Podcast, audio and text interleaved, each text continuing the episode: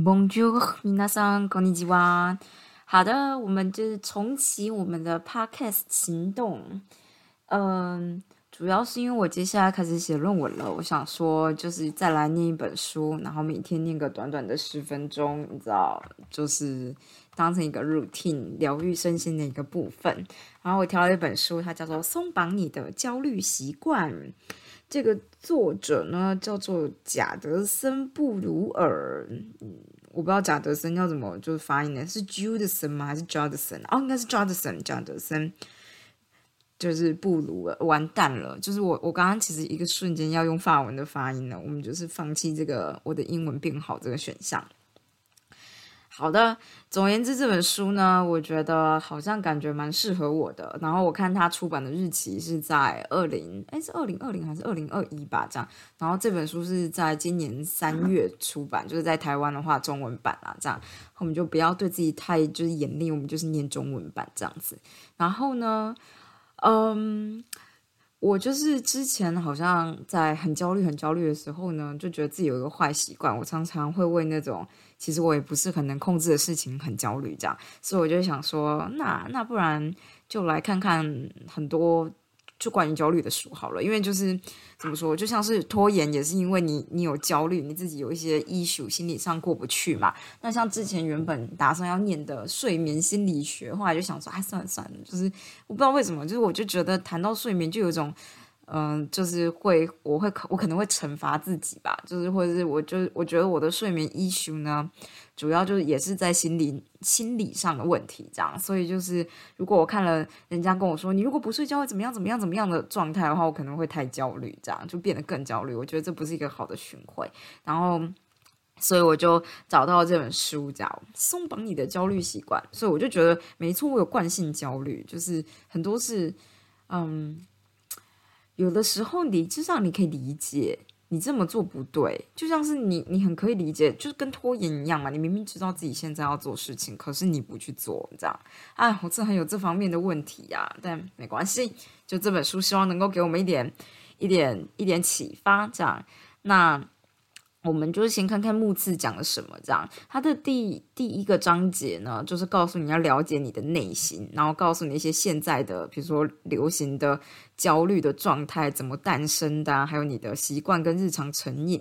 然后还有就是最后就告诉你，就是本书的主旨之一，就是焦虑是一种习惯的回圈。接下来就告诉你说，所以我们要怎么样理清我的心理呢？我我有办法理清我的心理吗？这样子，然后。告诉你说，先理清你心里的状态。为什么你之前使用的焦虑，或者是你想要戒除的这种，你想要戒除你焦虑习惯这种方法会失败？这样，然后告诉你就是怎么样，什么是无止境的一个焦虑的循环？那什么是察觉到你很焦虑？这样，那你。哦，他在第二就是第一步，因为就是前面第零步就是告诉你，有点像 introduction 吧，零就是 introduction background 的感觉。第一步就是就是告诉你，就是怎么样觉察到你的焦虑这样。然后第一步的最后一章就告诉你，你的觉察性格是哪一类型呢？啊，我不知道。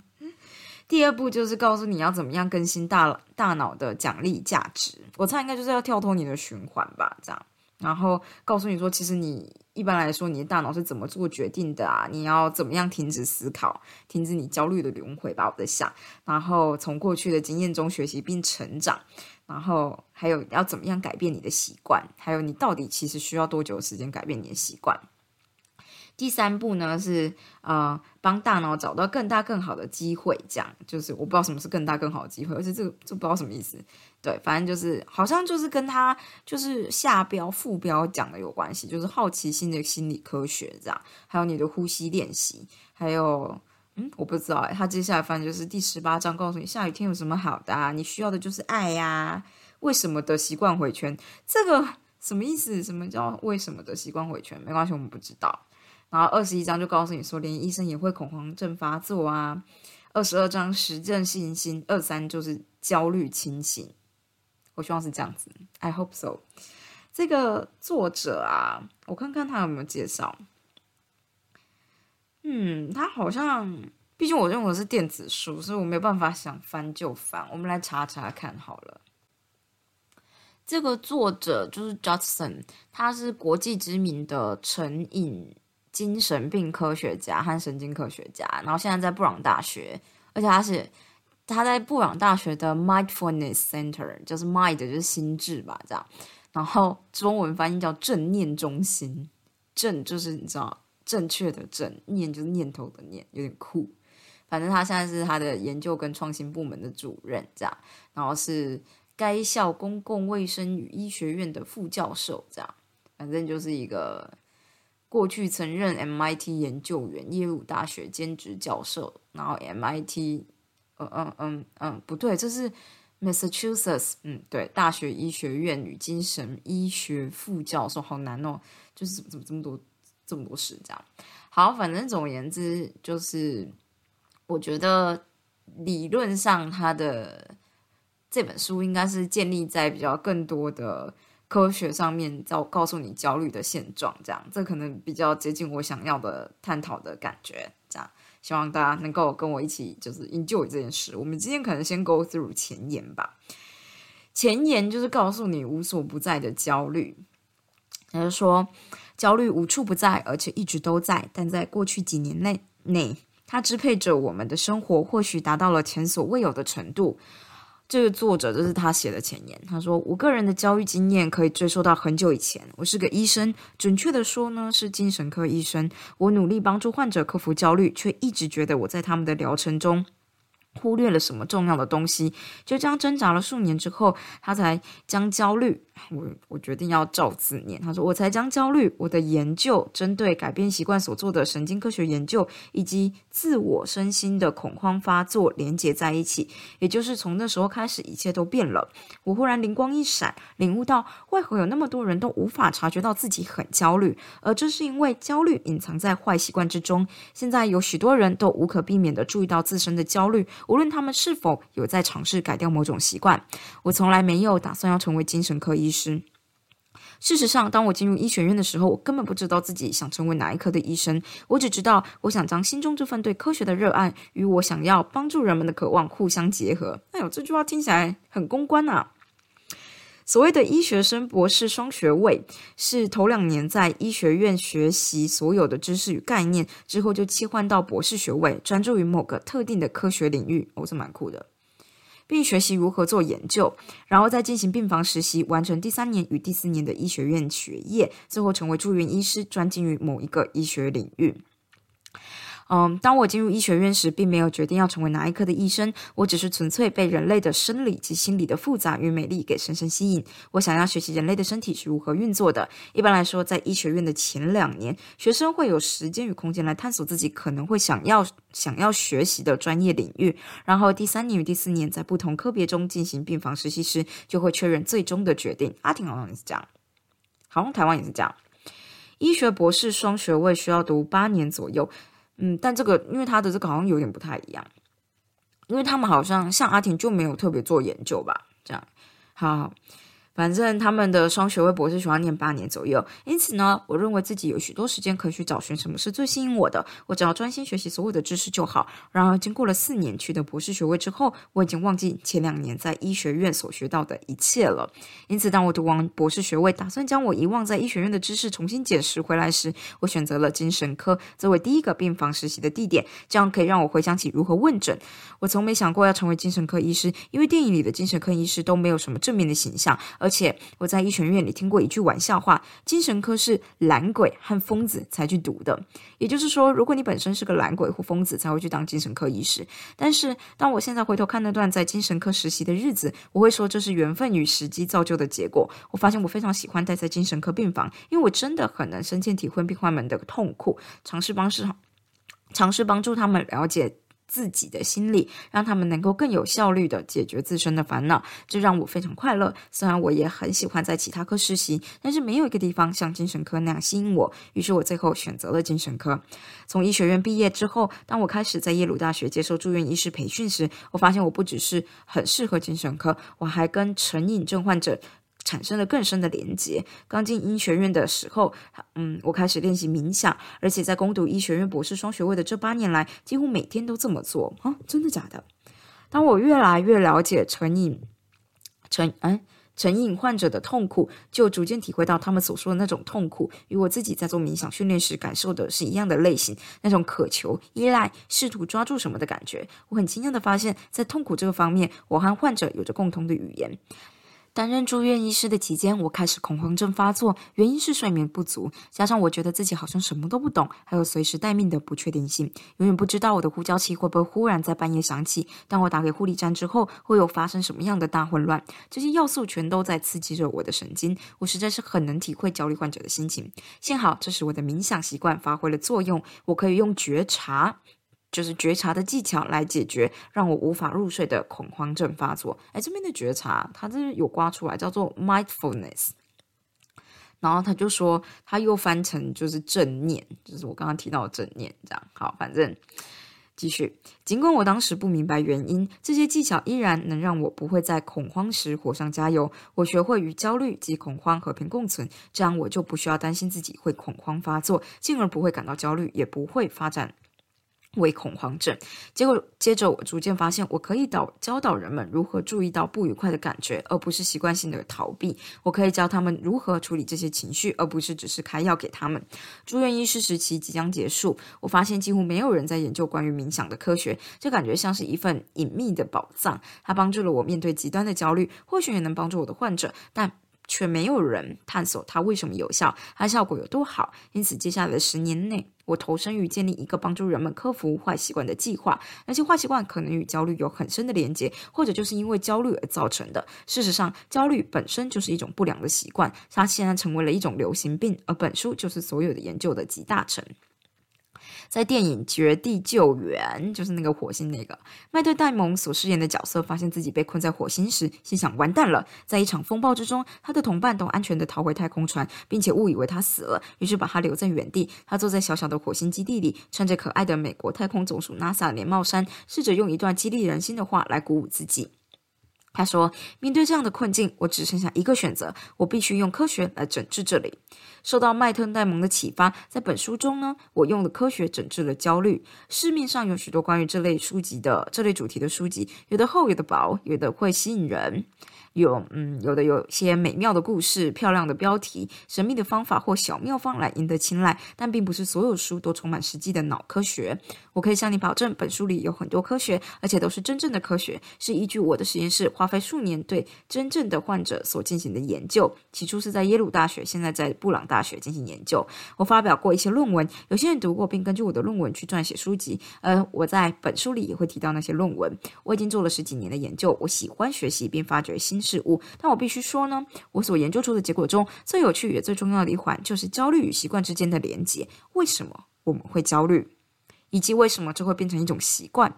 将这两件事连接起来，可以解释为什么我们会感到担忧。这满足了我对于焦虑科学的好奇心。但最重要的是，这可以帮助我的患者了解并努力来解决自己的焦虑。焦虑症。隐藏在人们的习惯之中，人们会用各式各样的行为来让自己从那些情绪当中抽离出来，导致焦虑隐藏在身体里。发现两者的关系后，我就能帮助患者了解自己如何养成坏习惯的，例如透过酗酒、暴饮暴食、拖延等行为来排解焦虑。我还能帮助他们了解为何尝试克服焦虑或坏习惯会这么困难，而且总是以失败收场。焦虑症为什么？焦虑会为这些坏习惯提供养分，接着就回馈到焦虑身上，最终进入无法掌控的恶性循环，导致病症来到病患来到我的诊间。我学到一件很重要的事，就在精神医学中，懂得越少，说的越多。这句格言是适用的。换句话说，你对一件事情了解的越少，就会说的越多的话来填补这个空洞。说更多的话，不代表你对患者的状况有更深入的理解或看法。事实上，当你不知道自己在说什么的时候，你会用。你会用上更多的言辞，也就有可能会挖洞让自己跳进去。当你发现自己已经在洞里了，就应该停止，不要把这个洞挖得更深，对吧？这是惨痛的一刻，但我理解到，懂得越少，说的越多，适用于我身上，就像它适用于任何人一样。很意外吧？我并非例外。我曾经说出过一大堆没有意义的话，仿佛只要我说的更多，就能就是帮助患者更多一样。但是如果我采取相反的行动，也就是不要试图让自己听起来像个精神科医师，而是闭上嘴巴，尝试进入禅的无知心，无知。无知的心，等到有更清楚的理解后再说话，这样才能真正帮助到人们。是不是让子弹飞一会儿的概念呢？好，挂号少即是多。这句话也适用于精神医学之外的领域，例如科学。当我少说话，多倾听，并发现我想出的关于改变习惯的概念变得越来越精简。然而，身为一名科学家，我必须小心，不能一味的相信自己提出的理论。概念很简单，但是真的正确吗？在我的诊所之外，这些理论是否仍旧适用呢？二零一一年，我的第一次大型临床试验成就是结果显示，在我的计划之下，戒烟成功率居然是黄金的标准。就哎什么啊？戒烟成功率居然是黄金标准疗法的五倍。之后，我开始探索如何利用大型分心武器，就是智慧型手机，来帮助人们克服坏习惯。我也用科学整治的这个方法，发现我们可以在真正临临啊真正的临床试验上获得非常有效的成果。我说的有效的成果是，肥胖、体重过重的患者这种冲动饮食行为减少了百分之四十趴，广泛性广泛性焦虑症 GAD。广泛性焦虑症患者的焦虑减少了六十三趴，这也为焦虑的医生带来了同等程度的改善，这这种结果吧。我们甚至还证明了使用手机应用程式进行训练，可以大可以改变大脑与抽烟有关的特定神经网络。没错，用手机应用程式。我的临床精神科学方法，嗯，我的临床精神医学方法研究及概念经过精简后构成了本书。我希望本书会是一本有益。且务实的指南，能够改变你对焦虑的理解，这样就可以更有效的解决焦虑，进而破除那些毫无帮助的习惯及成瘾症，是不是听起来很 promising？我觉得听起来很好，所以我就买了。然后我就想说，好，没错，就是这样子，是不是听起来很棒？而且它就是我们可以就是从。可能明天开始或下一集，我们就会从就是从第零步开始念第零。他就说他有提词，他就说你可能会感到困惑啊，为何本书的开头是第零步而不是第一步呢？这是因为第一步是你知道发生了什么之后才需要去读的，第零步呢是你还没有发现到自己焦虑，所以阅读的时候就要记得第零步会告诉我们焦虑时的心理学及脑神经科学，让你理解大致的架构。第一步呢，倒是会告诉我们怎么样找到触发焦虑的刺激源，以及焦虑的本身会触发什么。第二步会帮助你了解自己为什么会被困在担忧与恐惧的循环之中，以及如何更新你的大脑奖励的网络，还有摆脱怎么样摆脱这个循环。第三步就最后一个，就会给你一些简单的工具，深入大脑的学习中心，打破焦虑及其他习惯的循环。太好了，我希望这本书能够就是帮助我一些你知道无谓的内耗。反正呢，我好像就是因为呃，上个就这个礼拜二的时候，我凌晨要面试，然后我在面试之前非常非常的焦虑，真的焦虑到不行。有的时候，呃，当你就是我，我其实也看了很多这类内心探讨的书嘛，所以你就可以发现，很多时候你发现你在拖延的时候，不是代表说你故意不做，有的时候是你你其实还没有想好到底要不要做，你还没有想好。应该要怎么办？你可能在逃避，你有可能在逃避，有可能你还没有想好，但你不不想去想，类似这样子。然后我就意识到说，我呃，比如说我，嗯，我在就是投这个面试履历的时候，一直遇到问题。履历怎么这样讲？就是我在投这个面试准备资料的时候，我就发现，嗯，很多东西都是你你写出来就好了，可是我写不出来。不知道为什么，然后这件事拖了一个礼拜、两个礼拜，然后到时间终于快要很近很近的时候，我就是进入那个人家所谓隧道效应的阶段，所以我就是不管任何后果的，直接把结果写出来，也不是结果，就把我需要做的事情稍微做做成功，这样，所以我就成功的投出去，就投出去以后接到面试，然后我就开始觉得，其实我因为在写的过程中，我并没有想好应该要怎么做，或者我真的没有想好我到底要不要这么做，所以当在准备面试的时候，那个阻碍。就是来的又急又快又明确这样，然后呃，我也知道就是我的报告能力并没有很差，所以我不需要花这么多时间准备。可是我可能卡在中间时间太久，所以我才说就是这是内耗的一部分，就是你有一种你有一种我不知道为什么好像就是时间还有能精神都耗在这上面，可是你却看不到进展，然后你越变得越来越越来越恐慌，这样就是因为时间越来越紧张。那为什么会找到这本书呢？就是起源于，就是其实在面试的前一天晚上呢，哦，我在瑞士这边的台湾人办了一个春卷的聚会。这个聚会为什么这么重要？是因为，呃，我知道在应该说这个卷春卷的哎润饼啦，因为就刚好是就快要到清明节，所以大家就想要做润饼。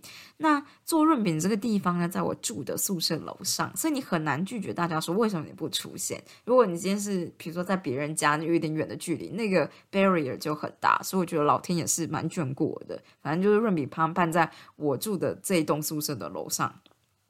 所以我就也很照实跟他们讲，说我有个很重要的会，所以我我没有办法跟大家一起 social 太久。可是如果大家就是食物准备好了，可以一起吃的时候，我就会上去吃，然后付钱这样。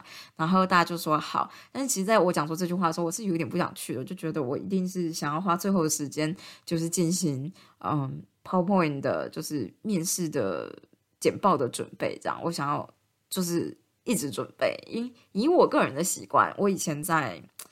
我以前在 conference 的准备上面的话，认真的讲，就是所谓认真，就是计时的做简报准备的话，大概需要做十五次左右。就是我就很焦虑，所以我希望能够讲到我能够稳定下来这样。然后像这次这一次的面试简报，其实我只准备了三次，就是。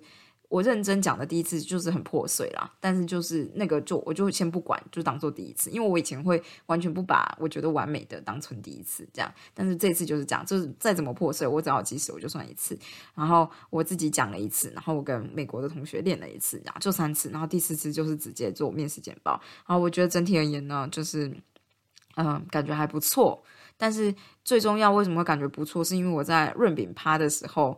放松了某种程度的心情，因为在那之前，我其实真的太焦虑了。然后我就觉得说，好像就到了一个，你就突然意识到，好像到了一个神秘的轮回。我曾经也这样过。然后我我就是就是那个焦，当你焦虑到某个。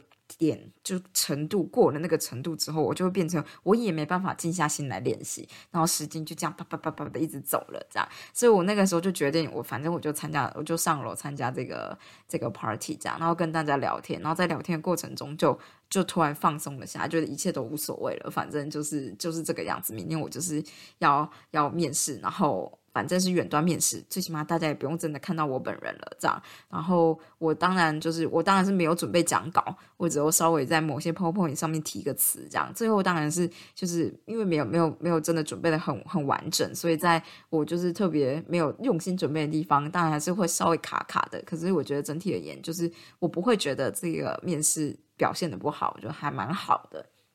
然后我后来就是朋友就跟我说，你要赶快把面试的心得写下来嘛。然后我就写了写，我就觉得好像有一个很关键的时间点，就是在我整个人紧绷到不行的时候，我去参加这个 party，然后就突然把我抽离了那个很紧张的状态，然后我就突然间觉得，这好像就变得比较放松，然后变得能够更自然的做就是简报的呈现这样。